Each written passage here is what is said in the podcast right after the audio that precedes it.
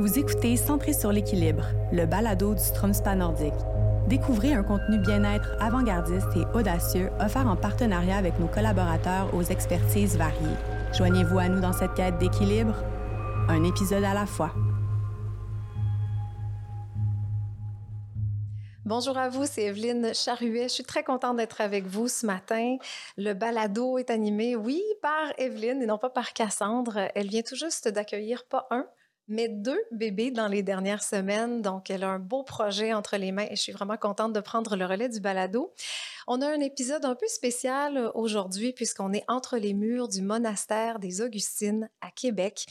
On est très content d'être ici et à mes côtés, j'ai euh, Sœur Lise Tanguay. Bonjour. Bonjour. Alors, Sœur Lise Tanguay est supérieure générale de la Fédération des monastères des Augustines. C'est un peu votre maison ici. Exactement, oui. Merci beaucoup de nous accueillir. Je suis curieuse, vous habitez ici depuis quand? Moi, je suis arrivée ici en 1965 pour euh, après euh, mon cours d'infirmière. J'avais travaillé, j'ai fait mon cours d'infirmière de 61-64. J'ai enseigné un an à l'école des infirmières et après je suis entrée euh, au monastère. Donc vous êtes ici depuis plus de 60 ans? Oui. Sœur Lise, j'aimerais qu'on parle un peu du lieu qui est vraiment spécial, magique, unique. Mm-hmm. Euh, c'est un édifice qui date de quoi, 1695? En fait, oui. Euh, les, nos sœurs sont arrivées à Québec le 1er août 1639 pour y établir le premier hôpital en Amérique au nord du Mexique. Donc, elles sont les fondatrices de l'hospitalisation en Nouvelle-France. Mais euh, le lieu n'était pas tout à fait prêt encore. Alors, elles sont allées demeurer à Sillery au pied de la côte Gignac, là, pour ceux qui connaissent euh, Québec. Et elles sont restées là quatre ans et elles sont revenues sur le promontoire ici en 1644. Et on a toujours été sur le même lieu. Elles ont construit leur monastère, elles l'ont agrandi au fil des, des années.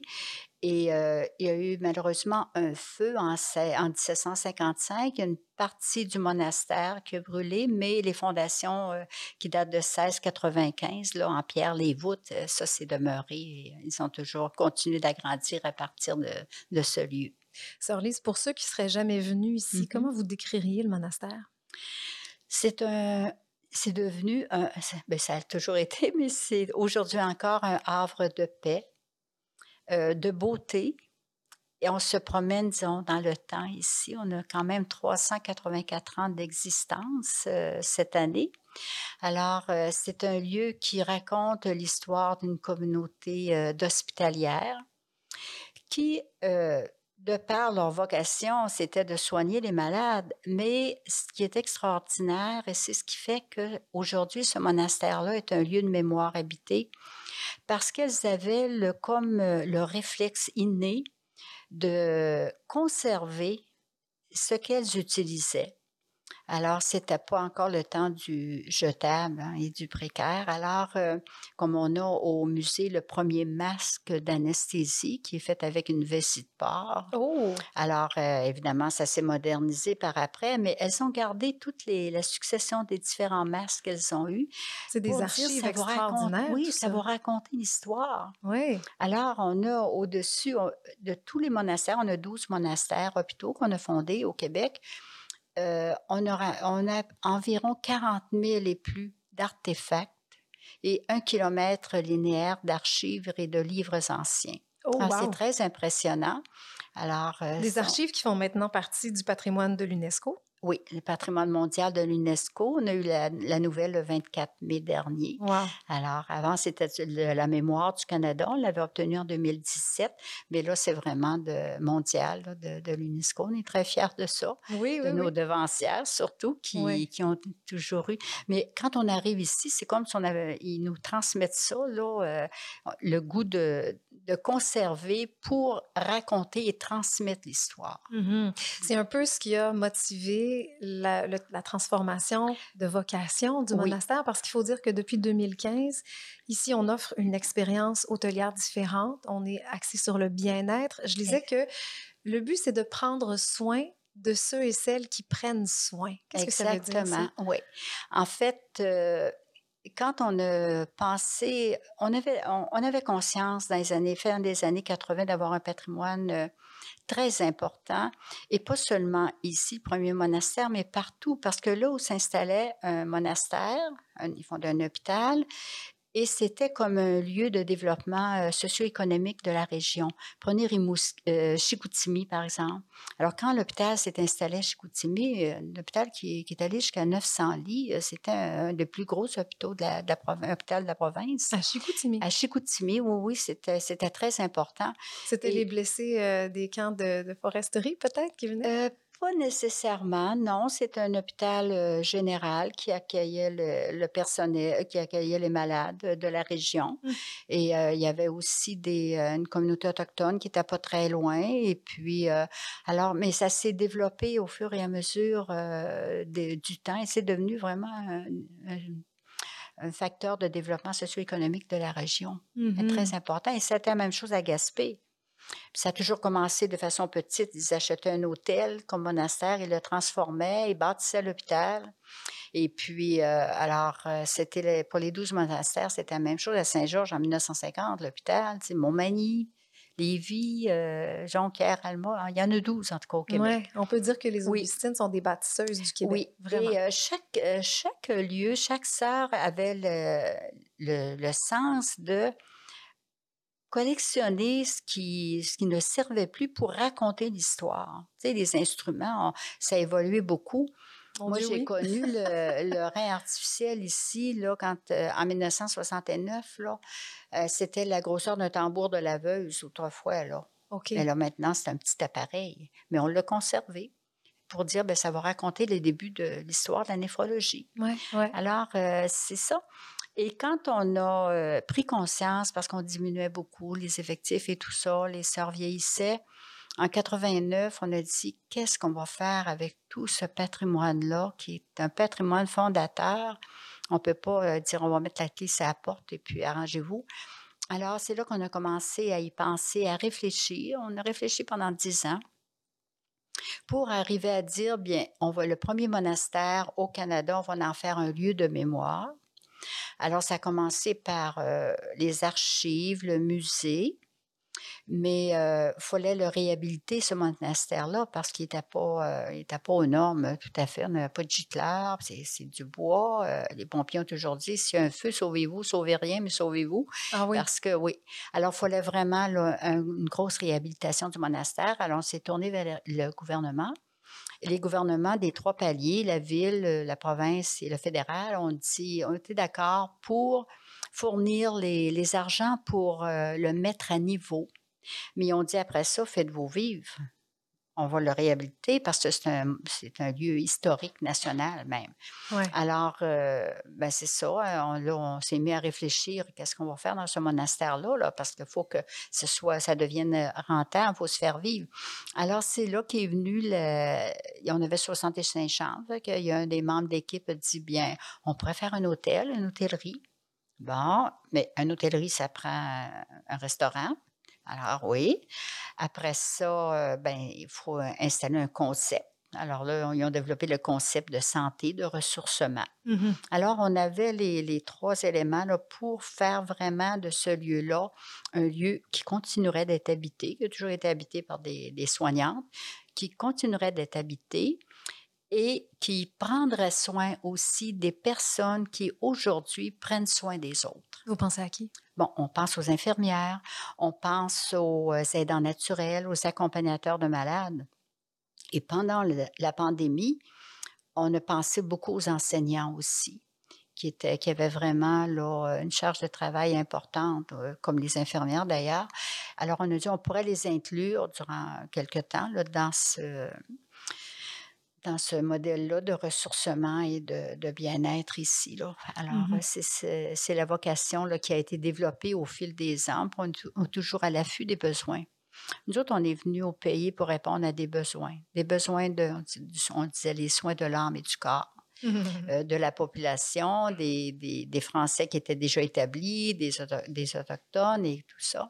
Mmh Alors, on a toujours eu cette idée-là euh, de continuer la vocation de ce lieu avec les mêmes, euh, les mêmes principes Et on a créé une, en 2009, on a créé une fiducie sociale, culturelle et sociale pour accueillir tout ce patrimoine-là qu'on voulait léguer à la population québécoise. C'est intéressant ce que vous dites à propos du corps et de l'âme. Hein. on, on, prend beaucoup soin de notre corps aujourd'hui, on s'entraîne, on essaie de bien manger. Comment vous voyez ça, la façon dont on prend soin de notre intérieur, de notre mm-hmm. esprit, de notre âme? Comment vous voyez la spiritualité aujourd'hui?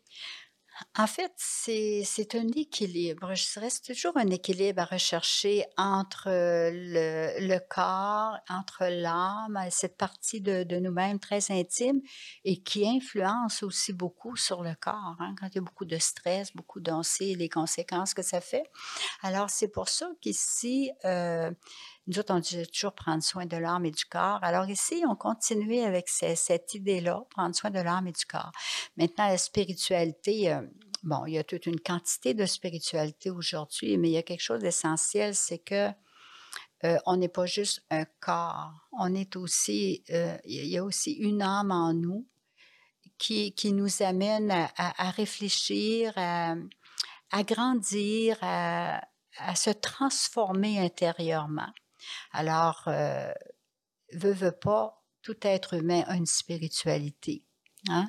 Et on se rejoint beaucoup aussi dans les spiritualités parce que euh, quand on prend le temps d'y penser, la plupart ils recherchent euh, la paix, le bonheur. Hein? C'est fondamental euh, dans l'être humain. Alors le sens aussi. Le sens, le mmh. sens de, de, la vie. Hein? Alors c'est ça, ça rejoint tout le monde. Ouais. Pas mal tout le monde. Et les gens qui viennent ici euh, pour une nuitée, pour un séjour, pour un forfait, c'est aussi ce que vous observez, j'imagine. Ils sont à la quête de quelque chose. Exactement, oui. On n'impose rien. D'abord, les gens qui viennent ici viennent volontairement. On reçoit, comme à l'hôpital, on a toujours reçu, les gens de toute euh, race, culture, religion. On ne faisait jamais de différence. Hein? On mmh soignait le corps et, et, l'âme, mais on, respectait beaucoup les, personnes. Hein. C'est la même chose ici. C'est pas un lieu religieux en soi, mais si vous vous promenez dans le monastère, ça révèle euh, la vie de femmes qui ont consacré leur vie à Dieu, qui ont donné leur vie à Dieu, qui avaient ce, ce sens-là intérieur euh, très profond de euh, de spiritualité, mais nous autres, c'est euh, ancré en Dieu. Et puis, mais ici, ce que les gens nous disent et ce qui nous fait le plus plaisir quand ils euh, passent un commentaire, on sent un lieu, un lieu de paix. On sent la paix quand on rentre ici. On sent que c'est un lieu qui a été habité. Ça, là, ça parle beaucoup. C'est comme si l'esprit du lieu s'imprégnait sur les gens dès qu'ils arrivent. Euh, c'est notre plus, plus beau compliment qu'on ne peut pas recevoir, ça. Et les gens aiment ça, nous rencontrer. Nous, en fait, on vit dans une partie qui a été euh, rénovée en 2002, là, qui, on a une porte à franchir pour arriver ici. Et on vient, la chapelle est au cœur du, euh, de ce lieu-là. Elle, a toujours été. Alors, nous, on a l'office là deux fois par jour, le matin, les laudes, la messe et le soir, les veilles. Les portes sont ouvertes. Et il y a toujours du monde qui viennent nous euh, viennent écouter, qui viennent. Euh, qui viennent vous parler? Ah, après, oui, oh oui. Ça ne vous dérange pas que les gens Non, il faut avoir du temps, là. Quand on vient. Ça, on le sait maintenant. Ah on sort de la hein? chapelle, là. Il faut se donner peut-être 10-15 minutes. Les gens nous parlent et puis euh, ils sont intéressés à l'histoire. Ils aiment euh, la même chose le matin quand on s'en vient à l'office. Mais là, on part un petit peu plus de bonheur parce qu'on rencontre des gens. Qu'est-ce qui se passe là? on leur dit c'est l'office. Vous pouvez venir si vous voulez, là. Vous êtes libre, là. Mais qu'est-ce qu'on vous pose comme question? Bien, euh, Comment ça fait de temps? C'est quoi ça, les laudes? C'est quoi le. Ben ça, on leur dit, c'est la prière du matin, les louanges qu'on rend à Dieu pour au début de la journée. Les vêpres le soir, mais c'est la prière vraiment du soir. On remercie pour ce qu'on a vécu dans la journée à travers des psaumes et tout ça. Vous faites de l'éducation religieuse, oh, ben, tranquillement, oui, oui. on répond aux demandes. On est toujours heureux de répondre aux demandes. Alors, euh, oui. Sœur Lise, j'aimerais que vous me rameniez euh, au moment où vous êtes entrée ici au monastère. Ça ressemblait à quoi la vie avant qu'on accueille des gens de l'extérieur? Comment se déroulait votre quotidien?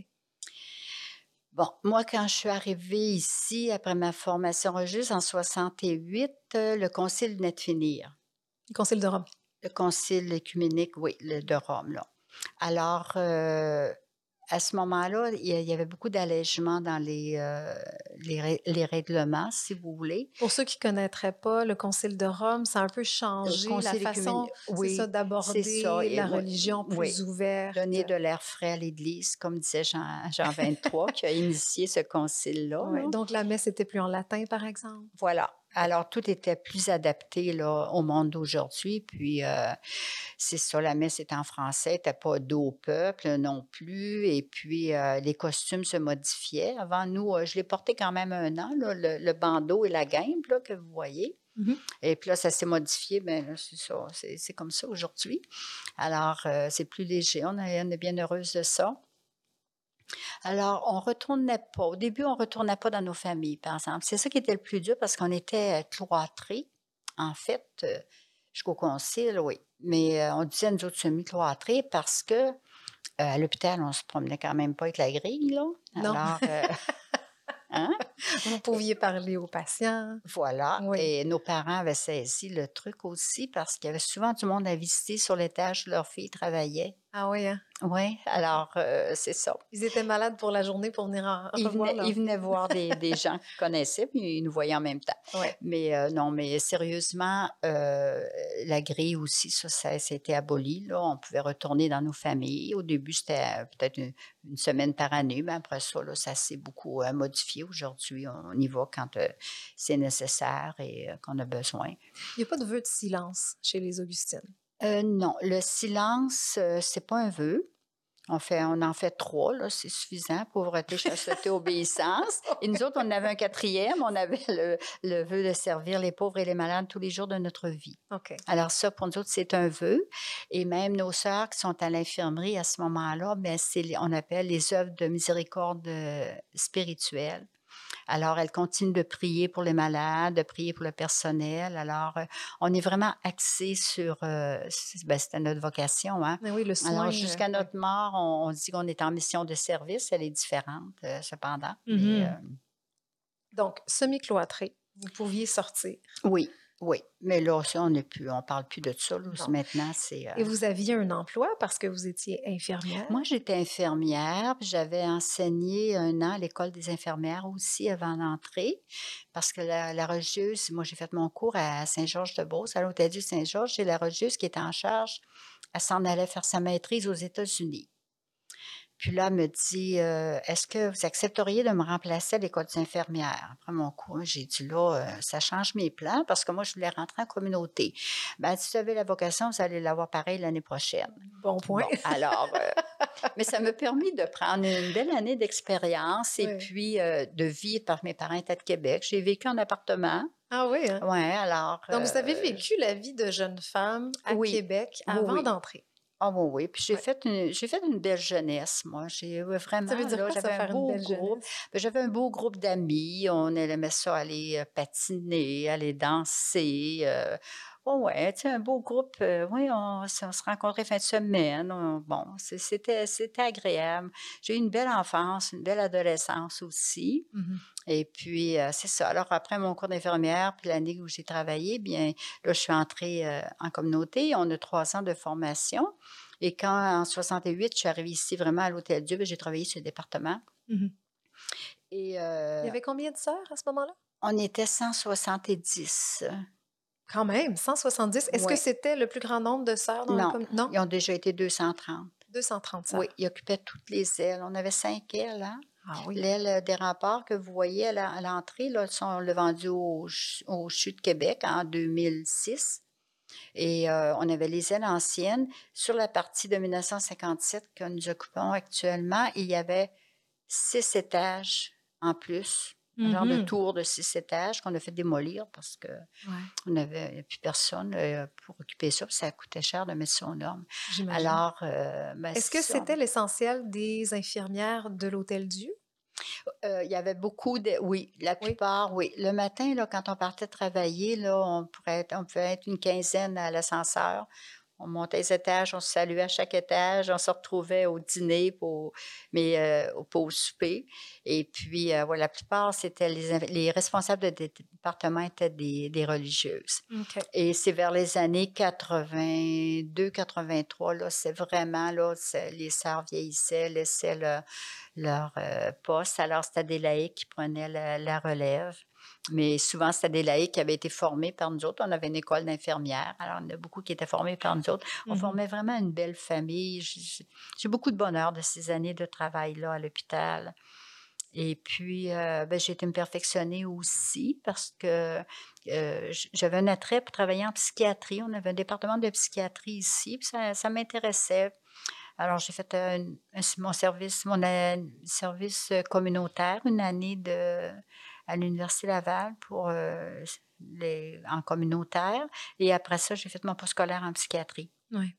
Il y a des gros besoins en ce moment en psychiatrie. Oui, ah, oui, oui. Mais justement, vous savez que euh, la profession d'infirmière en ce moment est assez malmenée. Oui. Depuis la pandémie particulièrement, les infirmiers infirmières sont surmenés, leurs conditions de travail se dégradent. Plusieurs quittent le système de la santé malgré des besoins de plus en plus criant. Comment, comment vous analysez tout ça? De quel œil vous voyez ça? Ben, je trouve, on trouve ça difficile. On trouve ça vraiment difficile pour les, ces personnes-là.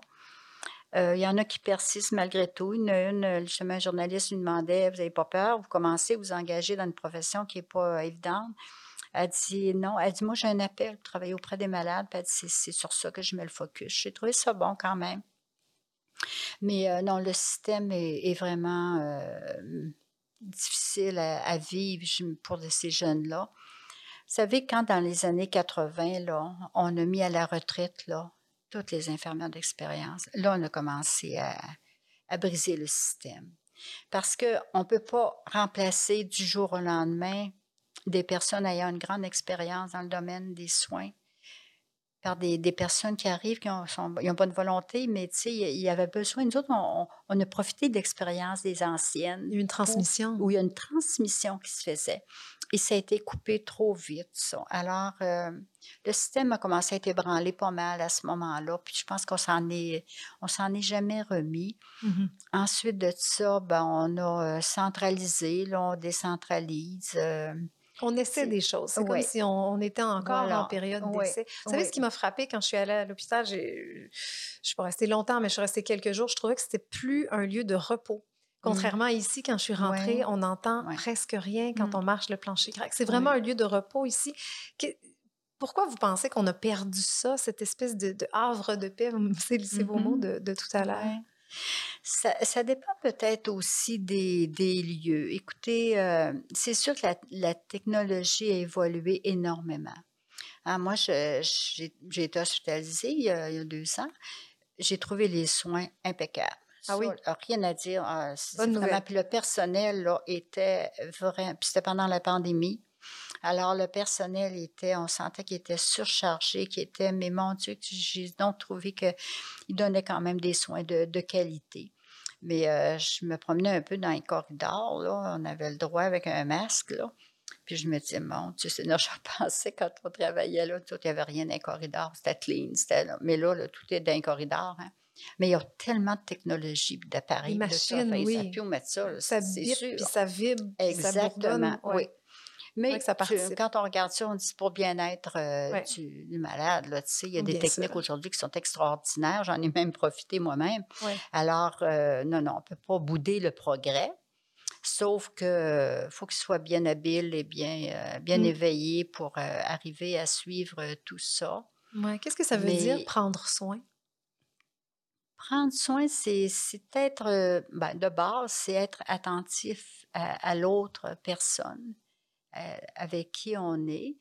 Euh, c'est de la considérer non pas seulement, je parle des soins, non pas seulement avec la maladie, le bobo qu'elle a, mais la considérer dans, dans son ensemble parce qu'on prend soin de la personne, oui, physiquement, mais il faut en prendre soin aussi psychologiquement parce que ce qu'elle vit, ça entraîne du stress, ça entraîne de l'angoisse. Il faut savoir discerner ça.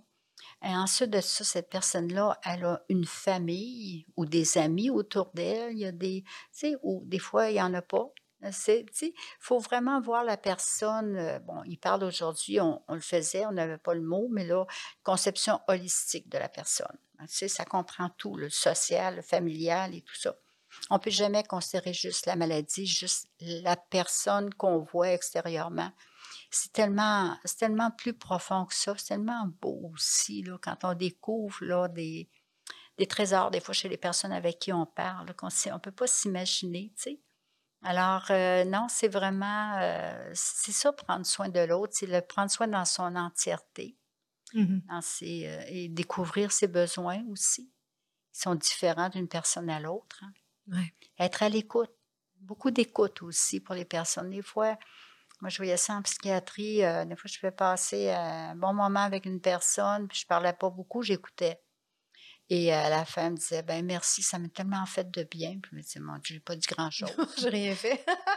Mais tu sais, le fait d'avoir une, une Ouais. attention, une présence. euh, Ouais. J'aimerais qu'on revienne à votre communauté. En ce moment, vous êtes combien des sœurs au monastère des euh, Augustines? bon, euh, je peux vous dire au total, dans l'ordre, y compris le Paraguay, nous sommes 55. Et ça, ça alors comprend qu'on a déjà été au-dessus de 700. OK. Donc, vous, Bon. vous êtes consciente que la le nombre de sœurs, la communauté est en déclin? Euh, c'est sûr. Oui. Ben oui, ça a commencé dans les années 80, puis euh, on a eu une, deux entrées euh, depuis. Alors, la plus entrées. jeune est dans la quarantaine. D'accord. Alors, sauf au Paraguay, ils sont plus, sont plus jeunes un peu. Mais euh, oui, ça, ça a diminué beaucoup. Euh, ici, au monastère, comme je vous le disais, on était 170 de l'Hôtel-Dieu même, là. De l'Hôtel-Dieu ici, là, on reste deux. Vous êtes Une deux? compagne et moi, de l'Hôtel-Dieu, parce qu'on a, on a six sœurs qui sont à l'infirmerie intercommunautaire de l'Hôtel-Dieu. Maintenant, on a trois sœurs qui viennent de Roberval, qui sont venues. Alors, nous sommes cinq là, dans la communauté ici présentement. On, on va rester le plus longtemps possible euh, pour être simplement une présence dans le lieu. Puis je pense que c'est ça que les gens apprécient. Puis nous autres, moi, je passe mon temps à dire aux sœurs, on fait donc une belle vieillesse. hein. En communauté. J'imagine que vous en connaissez tout un pan sur euh, l'entraide entre femmes. Qu'est-ce que Oui. vous pouvez nous dire là-dessus? L'entraide entre femmes, oui. Ben, on avait. euh, Voyez-vous, nous autres, là, il y a trois éléments de notre charisme. Il y a d'abord le premier élément, ça, c'est, unique probablement pour nous autres, c'est la vie de communion fraternelle. Ça, c'est important, c'est la base. C'est quoi la Ah. communion fraternelle? Ben, on vit ensemble. Ensemble, en communauté, Oui. je comprends. Comme... Oui, Oui. d'accord. On est toutes des belles sœurs ensemble. hein? On est toutes- est le même époux. Vous êtes des belles sœurs. Il y a comme une autre image qui arrive avec Michel Tremblay. Vous êtes des, des sœurs, d'accord. on a des belles sœurs. Bon. Et puis, euh, euh, c'est- c'est- c'est- euh, voyons, que je- j'ai perdu mon idée. Alors, vous aviez des Ah choses oui, la vie de communion fraternelle. Voilà. Après ça, la vie de, de prière et le- l'action de contemplation. OK. Alors, la, la vie de communion fraternelle, ben, on, on vit ensemble à l'année longue, hein, tout le temps. Alors, euh, du matin au soir, c'est entrecoupé justement de, de prière, de, de temps de silence, de temps de récréation et tout ça. Alors, euh, c'est quand on est fait pour la, vie religieuse, co- la vie communautaire, c'est vraiment une belle vie. C'est du soutien constamment. C'est de l'entraide. On vivait, euh, bon, sur les départements, euh, ça va arriver qu'on va vivre des stress à un moment donné ou des, peines parce que on a des patients qui partent ou qui, meurent et tout ça. Ben, ça, nous, ça nous touche aussi, puis les familles aussi, ça nous touche. On vient. Alors, on, arrivait au repas sans manquer au, secret professionnel. On pouvait dire, ben, j'ai vécu quelque chose de dur aujourd'hui. Moi, telle personne est décédée. C'était, avait des jeunes enfants. On pouvait partager. Ça, c'est important de partager ce qu'on vit, nos émotions, notre vécu. Euh, ça, libère d'abord, et puis on sent que l'autre l'accueille. Et puis, euh, alors, on avait ces temps de partage-là qui, qui nous aidaient beaucoup. Alors, ça fait partie de la vie de communion fraternelle. Ensuite, les, temps de, prière ensemble, c'est très important. Et on nous disait les temps de récréation le soir, on avait beaucoup de plaisir. On, ça jouait aux cartes, les autres racontaient des histoires. Vous regardiez le hockey? C'était pas ennuyant du tout. oui, oui, à un moment donné, on regarder le hockey. Mais rendu à un certain âge, on, le regarde moins parce que c'est fatigant pour le cœur. ah oui, hein? c'est énervant. Quand on est trop partisan. oui, oui, oui, comme vous. Je pense que vous êtes une grande fan. Oui, oui, c'est ça. Moi, je vais pour les finales et puis. Euh, non, mais faire sa part. Euh, alors non, c'était agréable. Et c'est ponctué de, moments, de, comme je vous disais tantôt, de moments de, prière, de silence aussi. Alors, nos journées de congé, souvent, euh, surtout moi, j'ai occupé beaucoup, souvent des, charges de responsabilité. Moi, ma journée de congé, c'était d'être dans le silence complet. Ah, je vous envie tellement. moi, je suis maman de, deux enfants. Là. Je n'aurais que de ça, passer une journée dans le ben, Venez-vous-en ici. Venez passer une journée oh, j'y compte bien, j'y compte bien, ça. oui.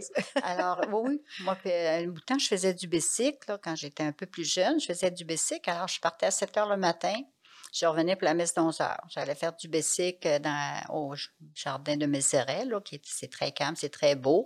J'allais à la baie de Beauport, sur le bord du fleuve, et je revenais. Ça, là, moi, une journée de silence, là, c'est comme si j'avais eu 10 jours de congé. Oui, hein? ouais, ça me refaisait. Je mangeais en silence, je mangeais tout ça, je mangeais... Vraiment, j'avais besoin de ça. On a besoin de ces temps-là de, de silence. On se les accorde pas aujourd'hui, hein? On trouve plus ça, du silence dans ben, nos vies. Euh, c'est pas facile, hein? C'est pas facile, mais il faut prendre des moyens, là. Il faut prendre, à un moment donné, juste une marche d'une heure dans la nature, là. Il y a des beaux parcs un peu partout, là, maintenant.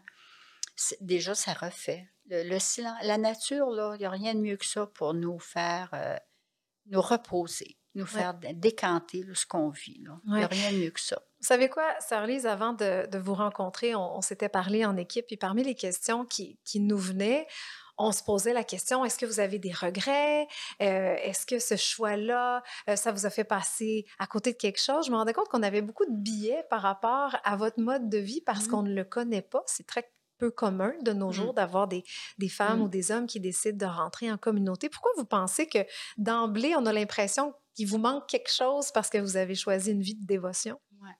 Non, euh, moi, j'ai jamais regretté.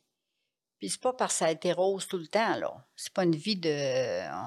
des problèmes, il y en a partout. Puis il y en a. Euh, on est, c'est sûr qu'on on vit des, des, femmes ensemble, on ne s'est pas choisi, on n'a pas la même éducation, on n'a pas le.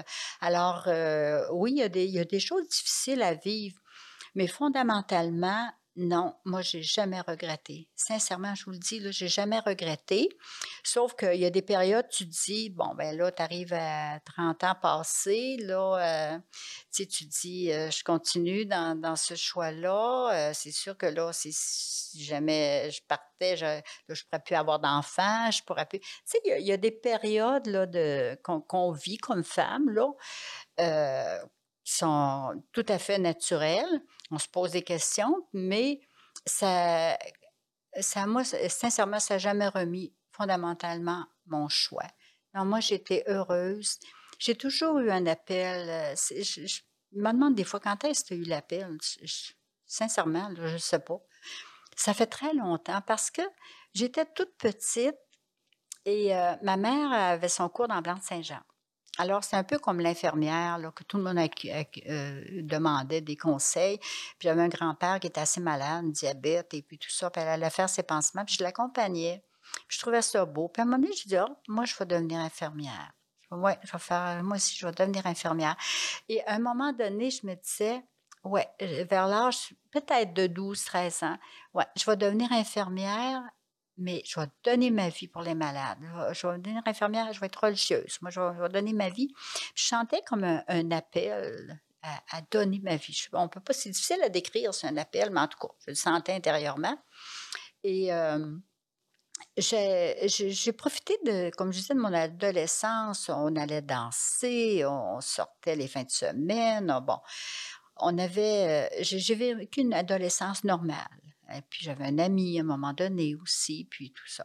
Alors, mais l'appel était tellement, c'était tellement plus fort, là. Mhm. Tu sais, je me disais, euh, bon, euh, des fois, je, je rêvais de peut-être euh, de bercer, de bercer l'enfant tout en faisant mes prières et tout ça. Je disais là, ben oui, c'est pas incompatible, mais là, tu sais, il faut faire un choix, là, tu sais, les soins, quand tu es marié, là, tu prends soin du mari, tu prends soin des enfants, puis tout ça. Puis, bon, ça t'empêche pas d'avoir une vie spirituelle, c'est vrai. Mais l'appel était plus fort que, que ça. Euh, c'était. ouais. C'est, mystérieux l'appel. C'est mystérieux l'appel. Me dis, ben, c'est, comme quelqu'un qui se marie. C'est sûr qu'aujourd'hui, c'est, plus ouvert. Mais tu sais, quelqu'un qui se marie, choisit pour partager sa vie avec quelqu'un, Mhm. ben, il y en a bien d'autres avec qui il pourrait partager la vie, mais souvent, ils vont. Non, c'est cette personne-là qui est un mystère, ça aussi. Oui, l'amour est un mystère. L'amour est un mystère. Ça, c'est vrai. C'est un beau mystère, par exemple. C'est un mystère à la fois joyeux, douloureux. Puis, Ah euh, oui, par glorieux. moments, ça Oui, c'est oui. vrai. Euh, Sœur Lise, euh, tu sais, je, je vous entends dire euh, euh, maintenant le mariage c'est plus ouvert. Euh, Je vous sens très ancrée dans, dans, dans le monde d'aujourd'hui. Hein. Mhm. Vous êtes très consciente que votre communauté s'en Oui. va vers le déclin, que la profession d'infirmière est mise à mal, mais la technologie est une Mhm. bonne chose malgré Oui. tout. Euh, quel regard vous portez sur, sur nous, sur comment on vit, notre façon d'être plus individuel peut-être que collectif, sur notre façon de rechercher l'équilibre, mais pas toujours être capable d'atteindre tout ça? Quel regard vous portez sur notre époque? En fait, euh, on n'a pas à juger l'époque. On n'a pas à juger l'époque. On a à accueillir ce qui se vit. Et euh, ben, c'est- pas évident non plus pour vous autres. On, est très consciente de ça. Euh, Vous savez, il y a beaucoup plus de liberté, il y a moins d'encadrement qu'il y avait avant. hein. Alors, euh, ça fait appel vraiment plus à la liberté de la personne. Et euh, c'est des choix aussi que, que les gens ont à faire. Euh, on a eu une formation, nous autres, quand même assez traditionnelle. Moi, j'ai 80 ans, là. Alors, dans les années euh, 40 et 50, c'était une, formation assez traditionnelle et on, baignait dans la religion, hein, parce que c'est c'est nos parents, nos grands-parents, puis on apprenait de, de mère en fille et puis tout ça euh, pour la, la foi, puis euh, nos grands-parents aussi.